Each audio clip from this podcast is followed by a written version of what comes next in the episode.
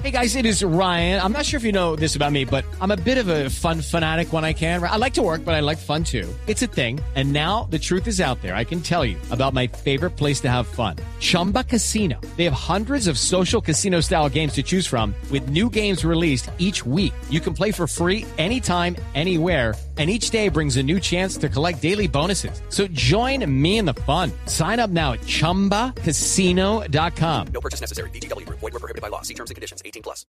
Son las 8 de la noche. Aquí comienza Mesa Blue con Vanessa de la Torre. Son las 8 y 8 minutos de la noche. Hay un tráfico tremendo en Bogotá. Apenas preámbulo de esta Navidad. Estamos celebrando un mes. En este programa, profundamente agradecidos con ustedes por la audiencia, por acompañarnos, por aguantarnos, por criticarnos, por querernos, por lo que sea, pero sobre todo por ayudarnos a soñar todas las noches con un país distinto y a tratar de comprender lo que aparentemente puede ser incomprensible. El presidente Iván Duque ha tenido la generosidad de estar conmigo en el programa de hoy. Presidente, gracias. Gracias, Vanessa. Un placer estar acá en el programa. Me dicen que hoy estás cumpliendo un mes de programa, así que felicitaciones. Pues yo estoy muy contenta porque además usted debe estar, bueno, cansadísimo con todo lo que ha hecho hoy. Aquí seguimos trabajando intensamente. Salió, ¿no? La ley de financiamiento. ¿Está tranquilo con eso? Yo creo que es una muy buena ley. Es una ley que tiene muchas ventajas. Usted me ha escuchado mucho tiempo atrás que yo creo mucho en el emprendimiento en que formalicemos el empleo, en que la micro, pequeña, mediana y gran empresa tengan mayor libertad para generar riqueza en el país, generar empleo, invertir más. Entonces creo que esos méritos de la ley están allí. Se apoya mucho a los emprendedores jóvenes, a los emprendedores nacientes. No hay impuesto de renta por cinco años para los emprendedores que están iniciando sus negocios en sectores como tecnología y la economía naranja. Eso ayuda muchísimo a todo el desarrollo de las industrias creativas del país.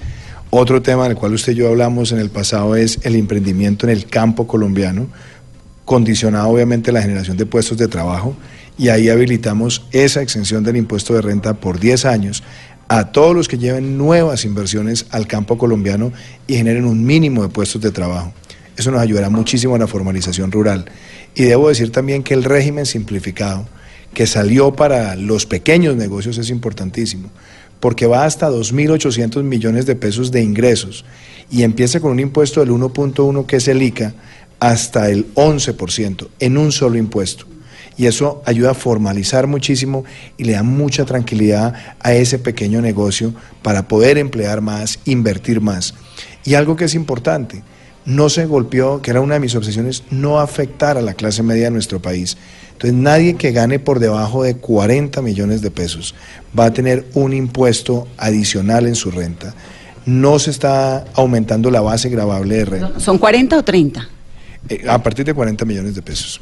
Y una gran ventaja también es que donde nosotros apretamos un poquito, que no es nada ni, ni de estigmatización ni de ponzoña, sino invitar a un poquito más de tributación, son personas que tienen ingresos de más de 40 millones de pesos al mes, que van a tener un poquito más de tributación y se está grabando los patrimonios de más de 5 mil millones de pesos de personas naturales con una tarifa mínima, mínima en adición a que también introdujimos un impuesto a los dividendos mucho más transparente y que ayuda a tener mucha más equidad en la tributación. le dicen a uno impuestos, presidente, y esto uno le revuelca todo, ¿no? En Colombia desde 1986 se han hecho 17 reformas tributarias. La gran preocupación, porque bueno, usted eh, desde el gobierno se da una pela por sacar esto adelante con todo y las implicaciones que en popularidad le puede significar. Eh, los colombianos pues a meternos la mano al bolsillo, la angustia que hubo en que nos iban a poner el impuesto desde la carne hasta la leche, etcétera, que finalmente no fue así.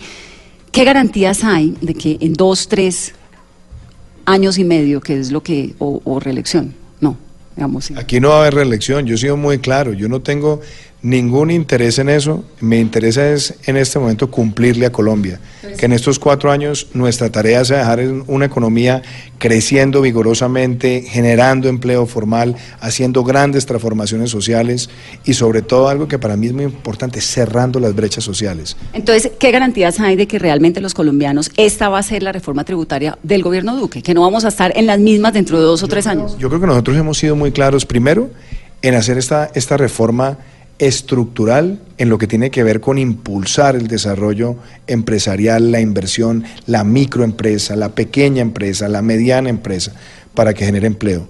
¿Dónde van a venir los grandes esfuerzos de recaudo de esta reforma? Por un lado, esa simplificación, ese régimen simple empresarial va a ser importantísimo porque va a generar mucha formalización y hay un incentivo a formalizarse.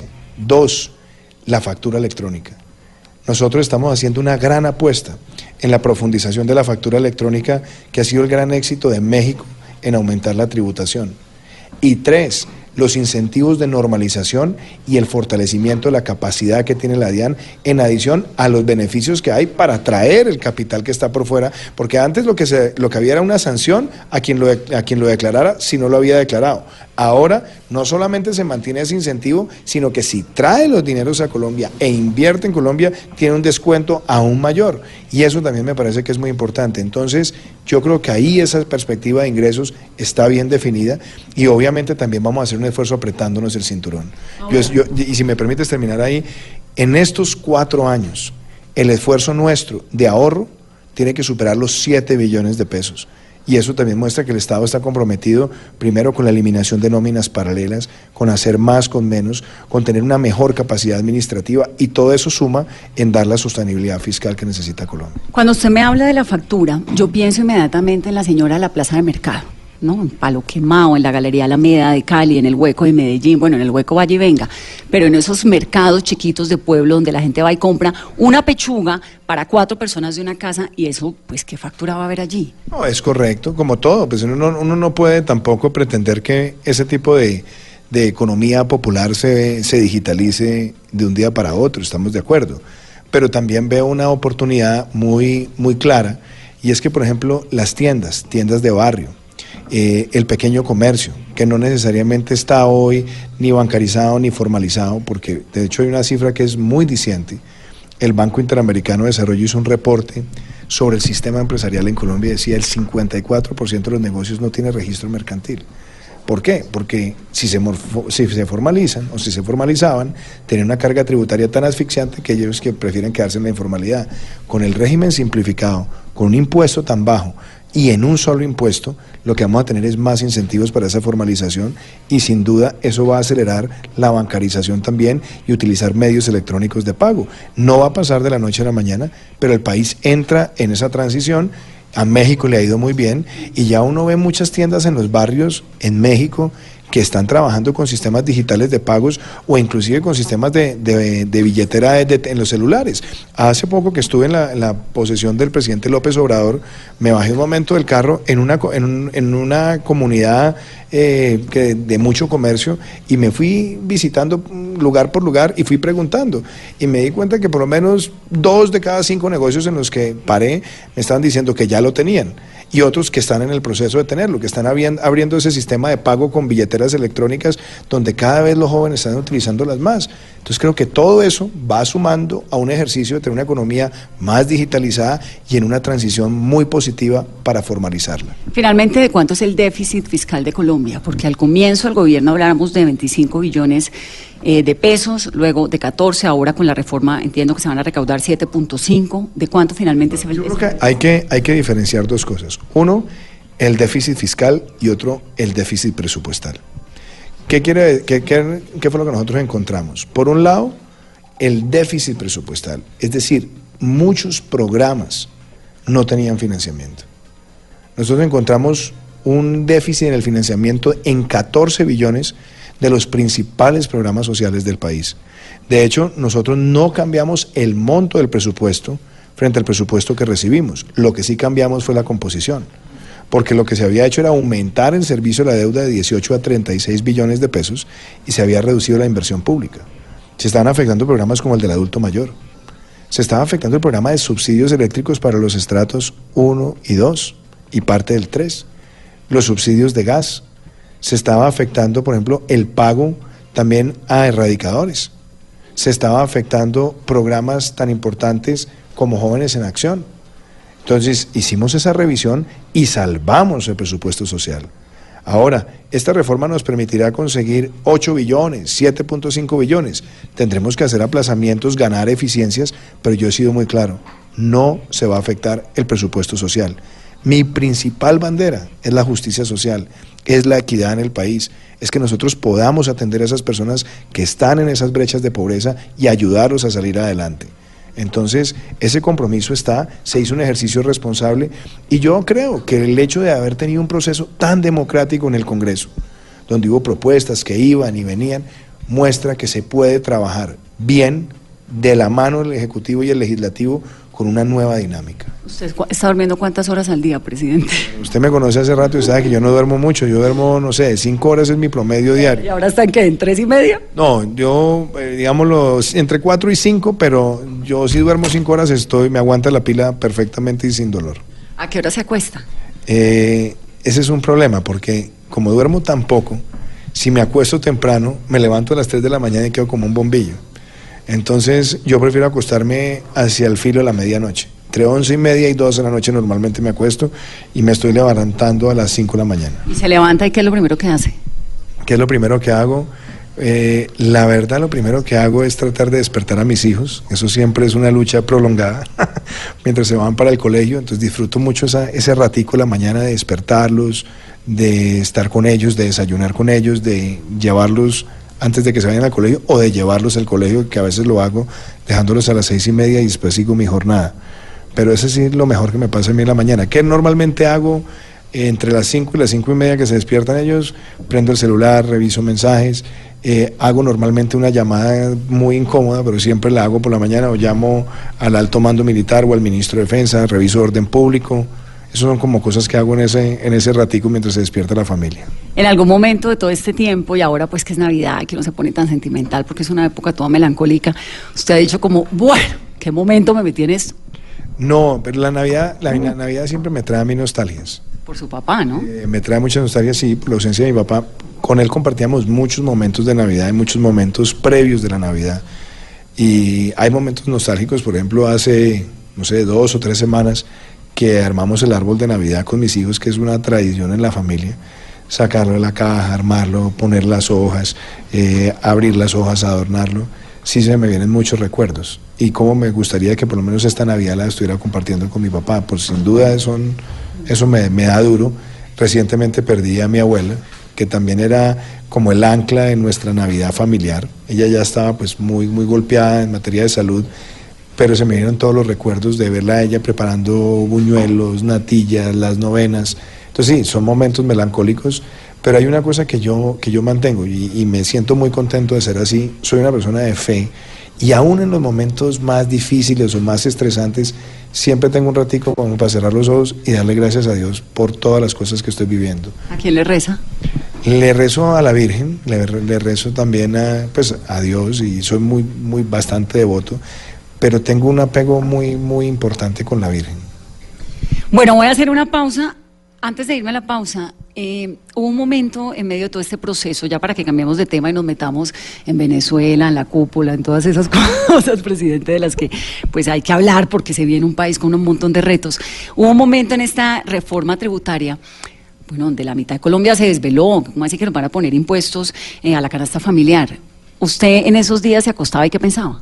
No, yo creo que ahí hubo, ahí hubo errores, sin duda, sobre todo también de unos errores en comunicación, de, del mérito de lo que se quería. Realmente, ¿cuál ha sido mi preocupación? Hoy en Colombia, hoy, por cuenta de las reformas del pasado, el 53% de la canasta familiar tiene un IVA del 19%. Hoy.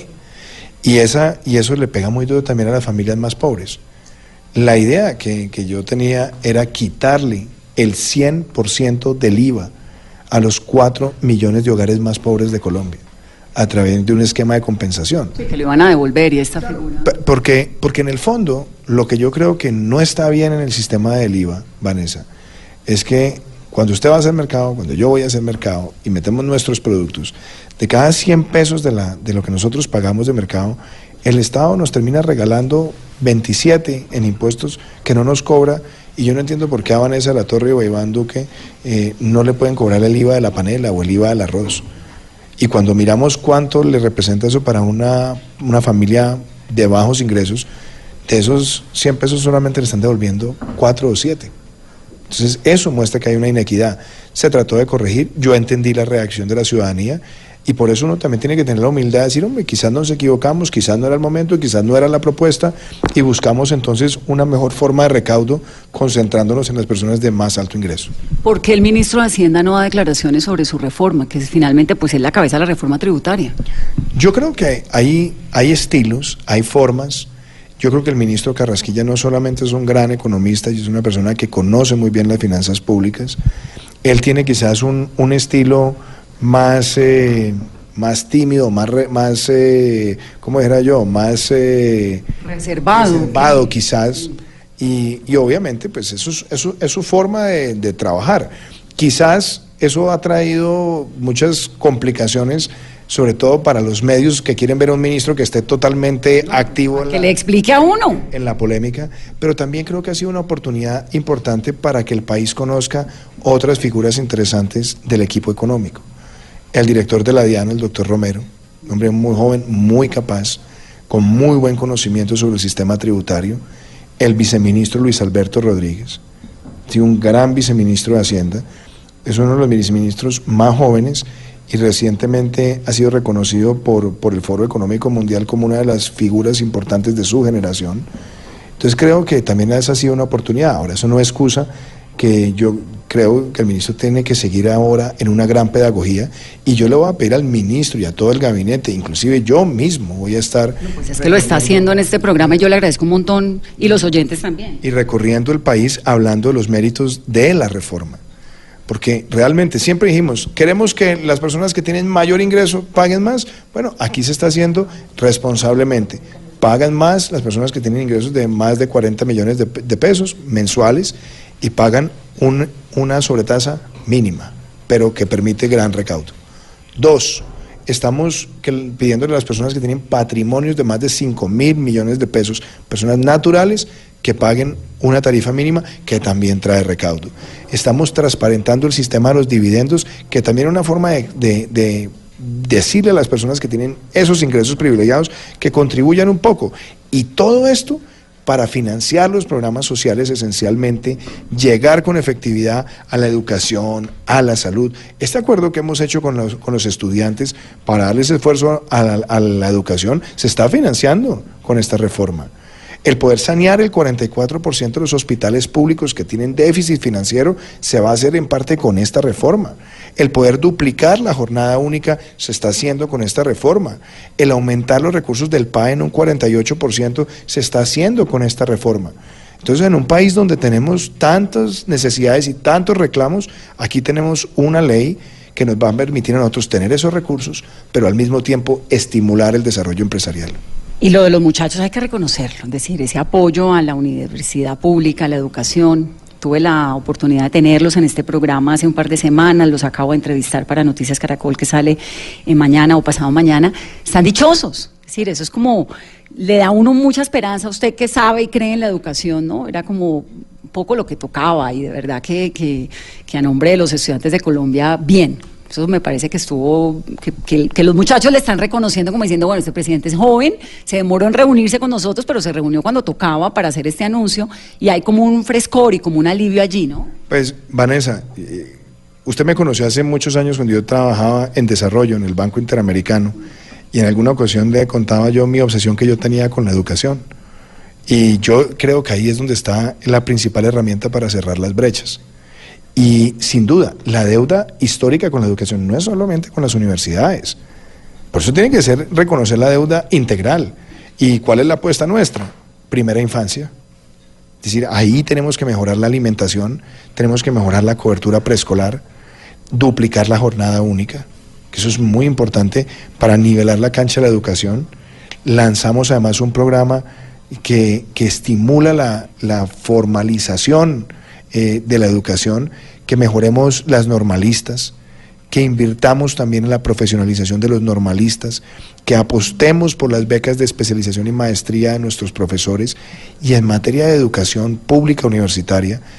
Yo nunca fui un antagonista de los jóvenes, pues un gobierno que apenas lleva cuatro meses, pero yo entendí que hay un reclamo válido y por eso lo que tratamos de buscar no es prometer por prometer, sino un acuerdo responsable que muestre una transformación. Lo que nosotros hemos comprometido para la base Nunca lo había visto la universidad en los últimos 20 años. Lo que estamos aportando en materia de inversión, más lo que se consiguió del sistema de regalías, nunca se habían visto esos recursos para la inversión.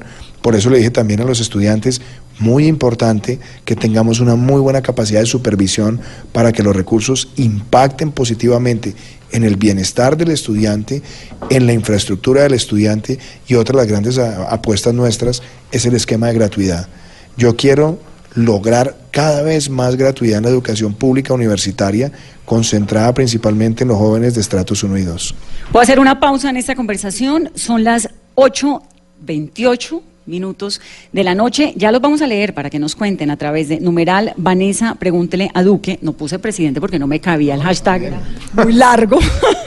numeral Vanessa, pregúntele a Duque para que nos den esos comentarios, sus opiniones y por supuesto sus preguntas. Volvemos.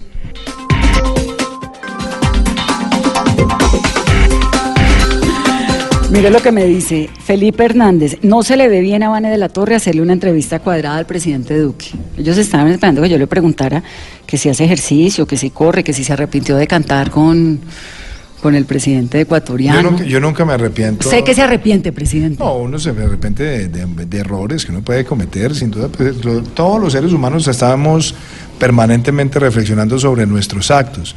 Pero a esa pregunta concreta de si me arrepiento por cantar, no, yo no me arrepiento por cantar. ¿Usted por qué canta? Porque le gusta, porque es que no, pues no, ni me dé cuerda. Pero es que yo no soy la presidenta de Colombia. no importa, mire, ¿sabe una cosa? Que eso fue muy interesante en la visita a Ecuador. Tuvimos una jornada de trabajo muy intensa con el presidente Lenín Moreno, temas bilaterales, y después él ofrece un almuerzo a las delegaciones. Y en el almuerzo él, que es una persona además de una gran calidad humana, eh, me presenta a un eh, maestro ecuatoriano, un músico muy reconocido, y entonces me dice, eh, presidente, supe que usted tuvo una banda de rock, ¿por qué no canta? Entonces, no, presidente, tranquilo, cante usted. Y otra. Entonces, entonces, el cuento. Entonces me dice él, está bien, déjeme cantar a mí. Y él es tremendo cantante. Y además ese es uno de los sellos de él cuando invita jefes de Estado o cuando hace reuniones, él canta. Y entonces canta espectacular. Y después de que él cantó, me dijo, ¿por qué no cante? Le dije, presidente, yo prefiero quedar mal a quedar peor. Entonces me dijo, no, ah, cantemos juntos. Y entonces sí, cantamos ahí un par de canciones. Pero ¿sabe que me gustó? Un momento espontáneo, eh, que además muestra eh, que entre, entre jefes de Estado también debe mediar esa espontaneidad humana para que la a mí me sorprendió un montón porque usted, pues, usted es una persona muy eh, tranquila, tiene carisma, ¿no? Es, es divertido. Bueno, lo conozco hace muchos años y pues le digo a los oyentes, tuve la suerte de compartir con el presidente Duque cuando no era presidente en Washington, cuando yo era corresponsal y él estaba haciendo su trabajo en el Banco Interamericano de Desarrollo. Entonces me une, por supuesto, un respeto, pero también un cariño de hace muchos años. Ese carisma suyo, esa bacanería que tiene, ¿los colombianos la han entendido? Pues yo no sé, Vanessa. A ver, primero, yo soy, yo soy como soy, como ser humano, y soy una persona espontánea. Mm. No, no soy una persona calculadora. No estoy mirando eh, si estoy quedando para la foto o para la imagen, porque muchas veces esa, ese sentido de los jefes de Estado que tienen una imagen eh, distinta. Afuera y otra. a mí no me gusta eso. Entonces, pues seguramente para las personas que no me conocen, pues hay cosas que les van a parecer eh, raras. Que, sí, que se le burlan, se la montan. Bueno, puede, puede, puede ser, o simplemente que no están acostumbrados a ello. No importa. Yo creo que lo más importante es que uno como persona sea siempre transparente y como es. Entonces, el hecho que yo tenga expresiones de afecto por la ciudadanía, el hecho que a mí me guste compartir, por ejemplo, esos espacios espontáneos, a mí no me, no me hace, no me afecta el tomar las decisiones acertadas, el trabajar intensamente, en darle el sentido de seriedad y de responsabilidad a mis tareas. Pero me parece que la ciudadanía también necesita la autenticidad de los gobernantes. Y una cosa que también es importante, yo creo que los países deben tener gobernantes que sean predecibles. Lo más grave es tener un, gobernante Del que, nadie sabe qué esperar. que sea impredecible el pueblo colombiano va a recibir de mí siempre transparencia, espontaneidad, trabajo intenso, compromiso y también autocrítica. Si yo me equivoco, tengo que ser capaz de reconocerlo y de hablarle al pueblo colombiano con la misma sinceridad y desde el alma como lo hago siempre. Presidente, ¿Nicolás Maduro es predecible? Yo creo que los dictadores nunca son predecibles y por eso, y por eso se convierten en eso, en dictadores, porque manejan todas las responsabilidades en función de sus odios, de sus conveniencias y de la presión de, sus, de, sus, de su círculo cercano. Y lo que hay en Venezuela es eso, es una dictadura que ha acabado con las libertades, con la prensa, con la iniciativa privada y prácticamente lo que existe todos los días es la zozobra de cuál va a ser el próximo, la próxima agresión del dictador. Sí, y se posesiona nuevamente el 10 de enero. ¿Cuál es la posición de Colombia frente a esa posición nueva? La, la posición de Colombia, yo debo decir, ha sido, por lo menos en el último año, una posición de Estado porque después de los resultados de las últimas elecciones, eh, mi antecesor no reconoció los resultados. Y Colombia, desde antes de mi gobierno, no tenía embajador. Y yo por eso dije, primero, seguido en la... digo, yo no reconozco que haya un gobierno legítimo, yo no reconozco esas elecciones, y yo he dicho, nosotros no vamos a tener embajador ante una dictadura que es violatoria de la Carta Democrática Interamericana. Manejaremos las relaciones a los dos niveles que se debe tener uno a nivel consular por la presencia migratoria de los dos países y a través de encargado de negocios. Pero una representación que acredite el reconocimiento de ese régimen como un régimen válido, nosotros no lo vamos a tener. Decía el canciller y una cosa, creo además que varios países de América Latina a partir del 10 de enero van a tomar una postura también de ruptura con la dictadura. Se va a romper las relaciones definitivamente, digamos, porque ahora tienen una relación a nivel de consulado de negocio, ¿no? Sí, que, es, que es la mínima relación que se debe mm. tener. Entre otras cosas, pero nosotros tenemos muchos ciudadanos colombianos en Venezuela y obviamente hay muchos venezolanos en Colombia. Entonces la relación consular va mucho más allá de la, del reconocimiento político, es, es una relación para proteger y garantizar los derechos de los ciudadanos. Y los temas de negocios es igual, es para tener un monitoreo de la relación comercial entre las empresas de los dos países, si es que en Venezuela quedan empresas, para las pocas exportaciones que hay. Le, voy a hacer una pregunta casi que literal, que me, me daba una fuente del alto gobierno de Venezuela en estos días. El comentario es el siguiente. A mí me envían unas cartas que le ha enviado el canciller Arreaza al canciller colombiano Carlos Olmes Trujillo, más de 12 cartas en un montón de comunicados en los cuales le dice, hemos tratado de hablar con usted y usted no me contesta las cartas, no me contesta las llamadas, es imposible hablar con usted. me dice una fuente de alto gobierno de Venezuela, ni en los peores tiempos de las relaciones entre Santos y Maduro la comunicación estaba tan rota. La percepción, esto es literal, que hay en nosotros, esto lo dice el señor del gobierno de Venezuela, es que Colombia también quiere precipitar un enfrentamiento bélico con Venezuela. que a ellos, por supuesto, les convendría, pues porque sabemos que Nicolás Maduro, cualquier cosa que cambie la atención, le llama la atención. Colombia en, en eso quiero ser muy claro. Jamás ha pasado por mi mente un enfrentamiento bélico con Venezuela y mucho más, o mucho menos, me ha pasado por la cabeza que Colombia tenga una actitud agresora con ningún país. Yo no creo en el discurso belicista. Yo no creo que la solución de Venezuela esté en una invasión militar como la que el propio régimen dictatorial trata de crear para, para hacer eh, su propósito de demonizar y crear enemigos para afincarse en el poder. No, no creo en eso.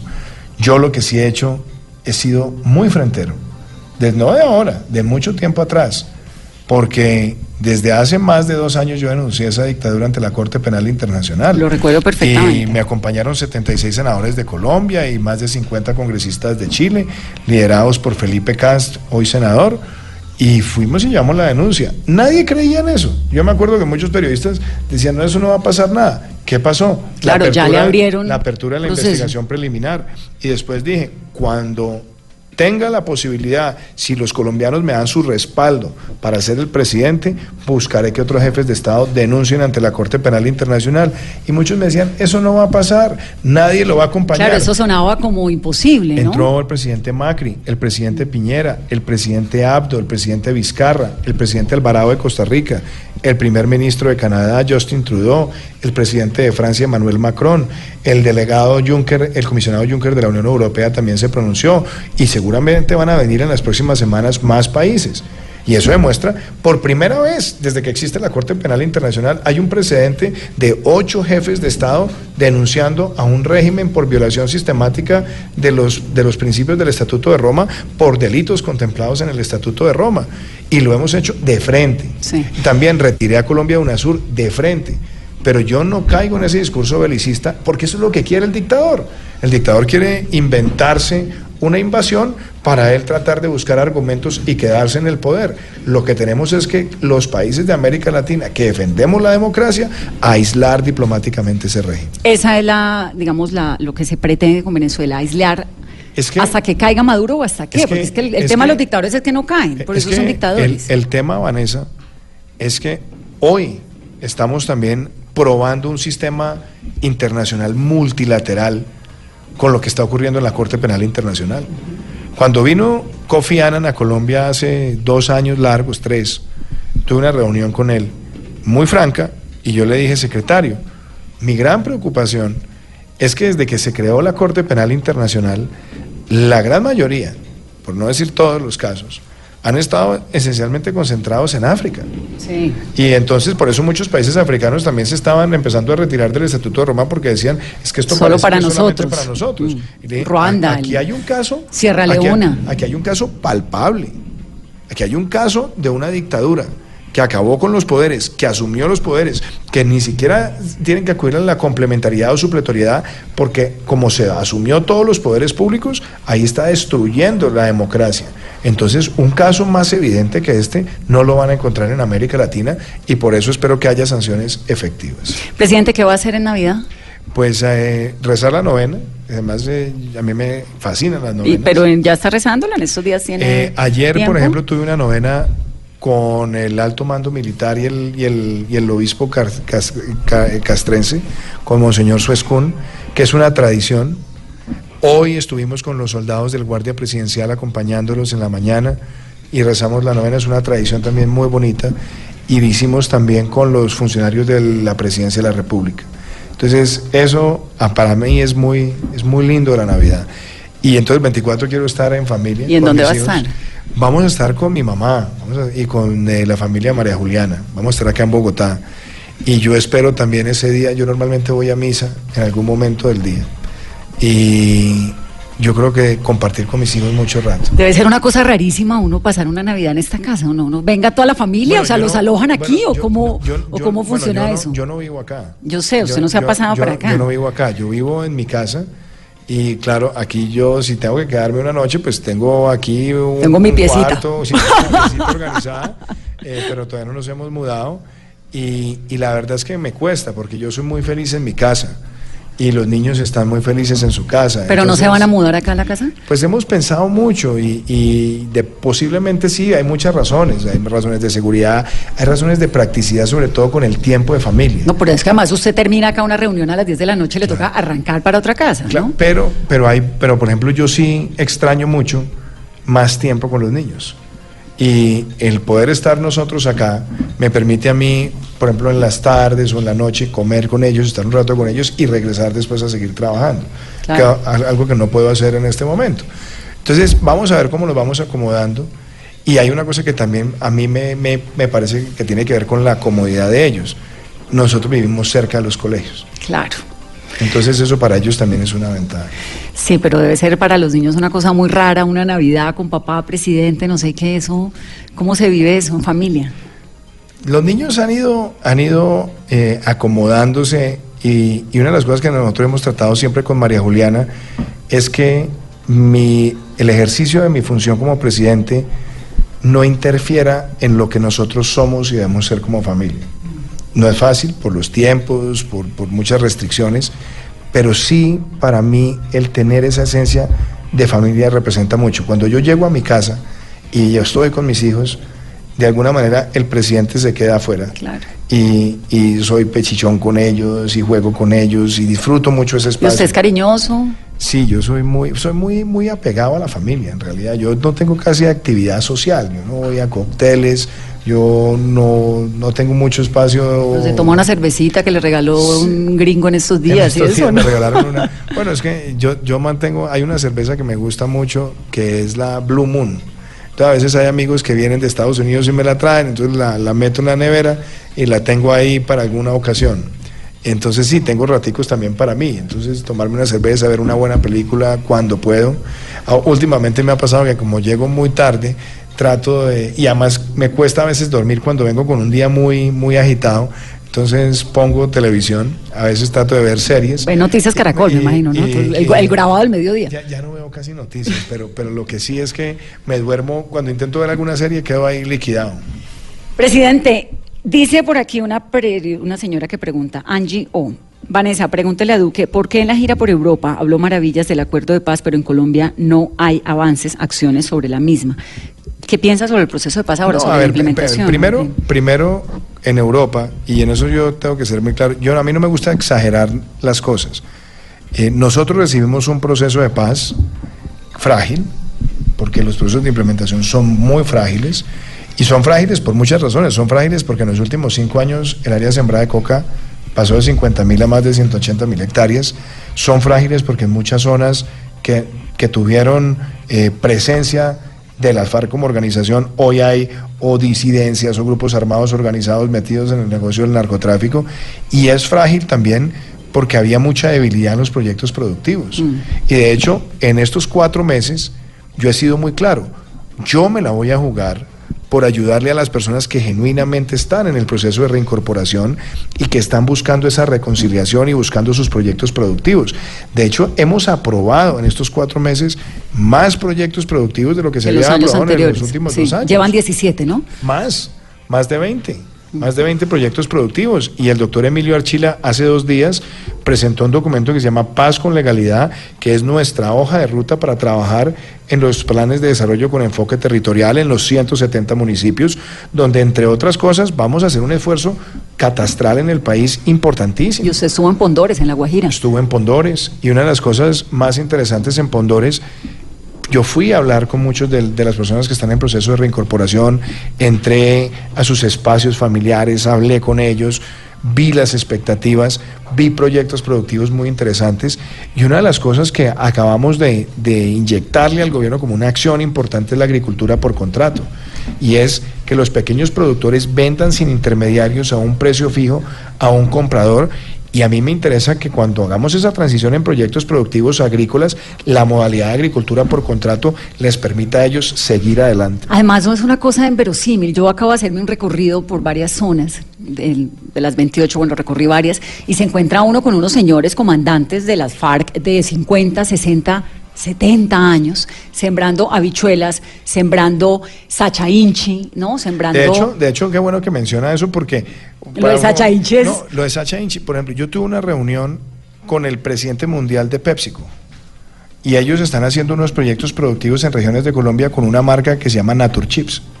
Y les dije yo, ¿por qué no buscan un proyecto con el Sacha Inchi en las zonas que fueron golpeadas por la violencia? Le llamé al doctor Emilio Archila, lo junté con la presidenta de PepsiCo Colombia y ya estamos poniendo en marcha un proyecto para comprarle a esas personas que están en proceso de reincorporación la producción de Sacha Inchi y sacar un producto comercializado que le permita a ellos tener unos niveles de ingresos Sí, sostenibles. porque se volvió como el producto de moda entre lo- en las zonas de es, los es un, espacios un- transitorios. es un producto, yo no soy un experto en nutrición, por supuesto, pero, pero, pero las personas que han estado conociendo dicen, la riqueza en omega 3 Sí. es enorme. En Perú es muy usado. Y, y además tiene usos, o sea, el uso como nuez, pero también tiene, también tiene el uso en aceite y lo que llaman oleoquímica, la transformación oleoquímica de ese producto. Entonces creo que ahí podemos tener una, un caso de éxito y le vamos a apostar a eso. Cacao, también tenemos regiones del país donde ese puede ser un gran potencial. Tenemos también palma, por supuesto. Tenemos proyectos frutícolas. Y tenemos además unas iniciativas de pago por servicios ambientales en las zonas donde no tenemos esa productividad por hectárea suficiente para la sostenibilidad de cultivos, poder pagar por servicios ambientales y utilizar esos formatos de, de familias guardabosques o guardapáramos o guardarriberas para que ejerzan también una, una- un amparo ambiental. Le voy a contar dos cosas, me supongo que las sabe, pero si no se las cuento para que se aliente un poco más con el proceso de paz. Han nacido 150 niños en las zonas, en los espacios transitorios, y Timochenko está esperando hijo. hasta Timochenko está esperando hijo. Entonces dice, en este programa estuvo hace poco y dice, es que yo ya sueño con un país distinto. Presidente Santrich, ¿qué va a pasar con Santrich? Bueno, primero usted sabe la, la gran complejidad que estamos viviendo todos los colombianos. Él fue capturado en una operación de lucha contra el narcotráfico a solicitud de un juez federal de los Estados Unidos, una operación conducida por la DEA y la Fiscalía General de la Nación. Cuando se dio esa captura, usted recordará que mi antecesor con el fiscal dio una locución mm, pública Sí. y dijo que había pruebas conducentes para proceder con esa captura. Y lo que ha ocurrido es que se ha venido diluyendo en el tiempo el proceso para determinar si el señor eh, cometió esos delitos después de la firma. La evidencia concluyente y conducente para poder adelantar esa captura que validó públicamente mi antecesor, pues fue la que permitió que el señor fuera llevado a ese proceso de judicialización. Y hoy vemos que el proceso se ha demorado y que además la Justicia Especial para la Paz está pidiéndole al Estado requiriente de una extradición que le entregue el acervo probatorio, algo que no tiene precedentes en el manejo de la relación de extradición. Entonces, ojalá en muy pronto se resuelva por parte de la JEP esa situación para que llegue a conocimiento de la Corte Suprema de Justicia y la Corte Suprema de Justicia determine el curso de extradición y poder nosotros proceder desde el Ejecutivo. Presidente, otro de los misterios de los últimos meses es el paradero de alias El Paisa, de Iván Márquez, de Romaña. ¿Cuál es el más reciente Bueno, informe a- que tiene ver. de los organismos de inteligencia? Ver, ¿Dónde están? Lo primero es esto. En el caso de, del país y en el caso de Iván Márquez y en el caso de Romaña, lo que no puede seguir sucediendo es que el estatus jurídico de ellos es que ellos están en un proceso y por tanto son competencia de la Justicia Especial para la Paz, pero cada vez que los citan no se presentan y lo hacen es a través de apoderados o a través de comunicaciones escritas. Eso me parece a mí que muestra debilidad, toda vez que otras personas, y usted ha visto, por ejemplo, en el caso de los militares que voluntariamente se han sometido a la justicia especial, se han presentado personalmente. Yo creo que no podemos seguir mostrando esas debilidades. Y la debilidad tiene que ser que haya de verdad una orden para que los señores se presenten. Y por supuesto, yo no puedo levantar las órdenes de suspensión de, la suspensión de las órdenes de captura si no hay también una solicitud de la Justicia Especial para la Paz o si no tengo yo pruebas concluyentes de que están en actividades criminales. Y yo lo he dicho muy claramente y lo reitero. Si nosotros vemos que alguno de ellos está en actividades criminales, levantaré las órdenes de captura y procederemos en virtud de la ley colombiana. Pero también creo que respetuosamente es una competencia de la Justicia Especial para la Paz que hacer que los señores se presenten cuando son solicitados y no dejar esa terrible impresión de que ellos se están burlando del sistema de justicia transicional. ¿Dónde está Guacho, presidente? Guacho está en una región muy compleja, que usted la sabe que es, es una región En el, en en el Pacífico, en, una- en la región fronteriza. Él se, él se mueve mucho. Eh, se han buscado operaciones con él. Tuvimos una, una operación que desafortunadamente se truncó hace, hace un par de meses. Tuvimos ahí además eh, la pérdida de un gran, de un gran soldado que era el, era el oficial Oquendo. Y yo lo que creo es que a Guacho muy pronto se le debe estar acabando la guachafita. Presidente, con todo este escándalo de Odebrecht, hablando de lo de que si uno se arrepiente o no, ¿usted se arrepiente de haber viajado a Brasil en algún momento en esa reunión que estuvo? Uno se arrepiente si ha cometido, si no ha obrado mal, Vanessa. Yo nunca he obrado mal. Usted en ese momento, Odebrecht era No, y yo le, lo máximo, yo ese- primero yo siempre he puesto la cara. A mí cuando me han preguntado por, por eh, ese viaje, que fue un viaje, primero donde yo no tenía ninguna responsabilidad pública, yo acompañé al candidato a que el candidato conociera a un publicista. Yo no tengo nada de que arrepentirme porque yo no procedí mal. Lo que sí creo es que los colombianos esperamos que haya sanciones ejemplarizantes por los casos de corrupción que esa empresa cometió. Usted- Y yo, y yo, por ejemplo, denuncié a Odebrecht eh, ante la Superintendencia de Industria y Comercio hace dos años. Le pedí que, como se estaba hablando de los sobornos, si se comprobaba ese soborno, inmediatamente se le aplicara la máxima sanción que otorga el derecho a la competencia por valerse de un fraude para ganar una licitación y adicionalmente dije en mi denuncia que si se establecían responsabilidades penales fueran reportadas debidamente a la Fiscalía y a los demás entes de control. Entonces yo espero que, que, Colombia tenga sanciones efectivas y una de las banderas que yo he tenido como gobernante no solamente es que se pueda levantar el velo corporativo y se extiendan las sanciones a los gestores, sino también que haya una sanción ejemplarizante para que no puedan volver a contratar con el Estado colombiano. Pero ya la hay, ¿no? Por lo menos por 10 meses, 10 años. Salió este, este, fallo, creo que es un fallo, creo que es un fallo importante. ¿A usted le sorprendió todo este mare magnum que ocurrió con Odebrecht? A mí me parece que en América Latina uno de los de los problemas más serios es que las licitaciones de obra pública de grandes proyectos siempre han estado con unas brumas de falta de transparencia. Y hay empresas que se han valido de prácticas fraudulentas para ganar contratos. Yo, a, mí, a mí no me sorprende que haya compañías que hayan apelado a esas prácticas corruptas para ganar contratos en muchos lugares de América Latina. Lo de Odebrecht, usted ha visto que no es solamente en Colombia, es en pues Perú, es en República Dominicana, es en, en muchos lugares. Y a mí me parece que una de las tareas que debemos emprender los jefes de Estado en este momento, viendo esa, esa expresión lamentable lo que ocurrió con Odebrecht, es que tengamos mejores herramientas de coordinación y de sanción contra el crimen transnacional. Yo creo que nosotros debemos endurecer sanciones, debemos buscar que las convenciones internacionales tengan unos márgenes de aplicación mucho más estrictos. Nuestro canciller ha hablado de una especie de tribunal contra la corrupción transnacional. Eh, quizás eso tome mucho tiempo, quizás eso ni siquiera sea viable, pero a mí me parece que buscar herramientas de coordinación y de sanción son muy necesarias y hoy necesitamos que toda la transparencia en la contratación pública sea lo que impere. ¿Qué creo yo en el caso colombiano? Aquí nosotros tenemos que ponerle fin a los abusos de la contratación directa y tenemos también que acabar con los, los carteles de únicos proponentes o la colusión en la contratación. Dos preguntas para terminar, 8.55, Carolina. Presidente, ¿cómo están las relaciones con el Centro Democrático? ¿Hay fuego amigo desde ese sector que lidera, por ejemplo, María Fernanda Cabal, José le Tulio Gaviria? Pero no, mire, yo eso, mire, usted, usted sabe y usted me conoce, ya, usted ya me ha conocido también a lo largo de, de estos últimos años, a mí no me sacan de los chiros. Yo, yo hice una campaña... ¿Pero lo tratan de sacar? Quizás hay gente que intenta. En política siempre, siempre, siempre se trata de sacar de los chiros a, o al contendor o al, o al, que se está criticando. A mí no me sacan de los chiros, no me, no me sacaron de los chiros en ninguna de las competencias electorales.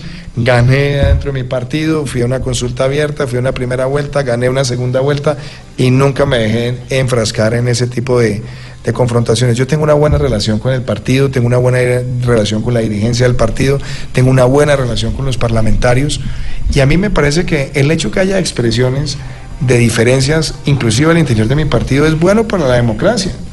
Y, y seguramente para algunas eh, personas del Centro Democrático, cuando estuvimos en el marco de la precampaña, pues yo no era su, su candidato de, predilección, pues pero la democracia imperó y ganamos con un programa y gobernamos con ese programa, entonces yo sigo para adelante gobernando con el propósito de servirle a todos los colombianos. Presidente, con esto de la Fiscalía, el fiscal ad hoc, eh, la terna, hay hubo un momento en el país en que había como una angustia de las instituciones, de la institucionalidad. A ver, a mí me parece, primero, la figura del fiscal ad hoc. ¿Qué tan eh, independiente es un fiscal ad hoc que no es penalista? Pero a ver, varias cosas. Y déjeme, yo le, hago una referencia sobre eso. La primera es que la figura del fiscal ad hoc es una figura exótica. Mm. No está reglamentada, no tiene una ley, no tiene funciones claras. ¿Por qué se da la figura de un fiscal ad hoc? Porque el fiscal se declara impedido en unos procesos, la vicefiscal se declara impedida en unos procesos y entonces sube al órgano nominador la responsabilidad y quien normalmente terna, según la Constitución, al fiscal y lo debe hacer en el caso de la DOC es el presidente de la República. ¿Qué perfiles busqué? Yo estuve buscando perfiles que respondieran a las circunstancias del caso. Primero, yo creo que el doctor Leonardo Espinosa, quien fue escogido, es una persona que tiene una gran experiencia académica y una gran experiencia profesional en el ejercicio del derecho, pero además es un experto en el derecho societario, es un experto en derecho administrativo, en contratación estatal, y es uno de los fundadores en Colombia de la tesis del levantamiento del velo corporativo para que haya responsabilidad penal de las personas jurídicas. Fue profesor suyo. Fue profesor, claro. ¿Y cuándo lo va a mío. posesionar, presidente? Yo creo que espero lo más pronto posible cuando ya estén validados todos los documentos. Ojalá lo pudiéramos hacer antes de, de fin de año. Y eso, esa, Y eso pero, de- pero de- le digo la otra cosa. Y después estaba el doctor Gilberto Orozco, que también lo terné, que fue presidente del Consejo Superior de la Judicatura, fue magistrado del Tribunal de Cundinamarca, fue magistrado auxiliar de la Corte Suprema de Justicia. Y la doctora Clara María González, que es una mujer de una gran solvencia jurídica, con un gran conocimiento del derecho penal y del derecho comercial y del derecho civil. Entonces presentamos una terna con la cual yo me sentí muy satisfecho. Yo también había nominado primero a la doctora Margarita es- Cabello. eso no lo entendí, porque usted la nominó sin preguntarle o ella en la mitad del camino dijo no, más bien no. No, ¿qué pasó? Primero, yo hice la pregunta con el equipo jurídico. ¿Existe alguna limitación para nominar a alguien que sea magistrado en la Corte? Y no encontramos ninguna inhabilidad. Entre otras cosas, porque al declararse impedido el fiscal, la vicefiscal, pues recaía sobre el ente nom- nominador y ella está ahí. Pero además porque no es un cargo, sino un encargo. Y en ese momento no estaban ni definidos ni temas salariales, ni ningún tema de responsabilidad administrativa distinta al hacer los pronunciamientos correspondientes a los casos que la propia Corte había planteado. Ella misma lo examinó, porque ella es muy rigurosa, y llegamos a la conclusión que en efecto no había ninguna inhabilidad y por eso presentamos la terna. Pero para Y- los, a los dos días decir no, más bien me retiro. no, eso. ella, ella, y yo debo, y yo debo agradecérselo también, ella vio que se estaba generando quizás al interior del acuerdo una confusión o un debate en torno al, al nombre de ella porque era magistrada y para tomar una decisión acertada y pronta prefirió decirme con mucha claridad que prefería retirar su nombre y más bien que se pudiera reconstituir la terna, pero no, no ponerle ese ruido. Nadie lo anticipó, ni ella ni nosotros anticipamos que ese ruido se fuera a generar y la verdad yo creo que era innecesario el ruido porque era perfectamente hubiera podido estar allí y si no tenían claridad en qué pudiera ser, hubieran podido elegir a otra persona como en efecto lo hicieron después con el doctor Espinosa. Pero, pero creo que la decisión que tomó la Corte es una buena decisión. Yo creo que el doctor Espinosa es un hombre muy competente y es una persona que tiene una gran eh, ecuanimidad y un gran sentido ético de la profesión.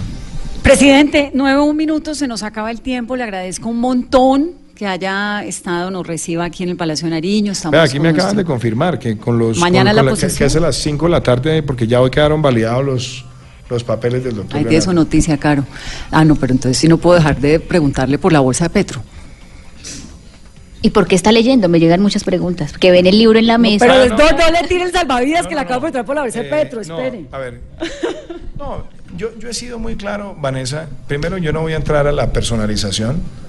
Yo creo que Colombia sí necesita hacer una reforma urgente en materia de, del financiamiento de la política. Y lo dije además en la Universidad del Rosario hace pocos días. Dije, tenemos que quitar el efectivo de las campañas políticas. Si es que el, efe- el efectivo es, es confuso, se presta para, para muchísimas eh, interpretaciones y obviamente yo lo que creo es que cualquier persona que esté en una actividad pública debe ser capaz de responder con claridad cuando se le hacen esos cuestionamientos. Y en ¿Y cuanto a esto, leyendo? esto fue un regalo que me trajeron hoy. Me lo trajo un amigo, es una biografía del presidente Andrew Jackson de los Estados Unidos, pero es una biografía crítica. Él fue un presidente muy famoso por su cercanía con la ciudadanía, le decían que era el presidente del pueblo. Hizo eh, varias obras muy importantes para las comunidades más vulnerables de los Estados Unidos. Entonces ahí me lo llevé ojeando ahorita que iba. ¿Y si tiene tiempo para leer? Trato de por lo menos sacarle raticos y, y me va rindiendo, aunque no como me rendía antes. ¿Ya fue a la, a la exposición de, de Abad? No, Tiene que ir, presidente. no he podido. Además, no- ¿sabe no, qué? he podido tomármela con el, con el juicio que quisiera, aunque he pasado y he visto, y he visto algunas de Es las. muy, las- de las muy piezas. impresionante, como Y- hasta para dejarla permanente. Y, y la primera dama, María Juliana, ha estado muy motivada y hay una cosa muy linda. Nosotros mantenemos la Casa de Nariño abierta siempre a los turistas.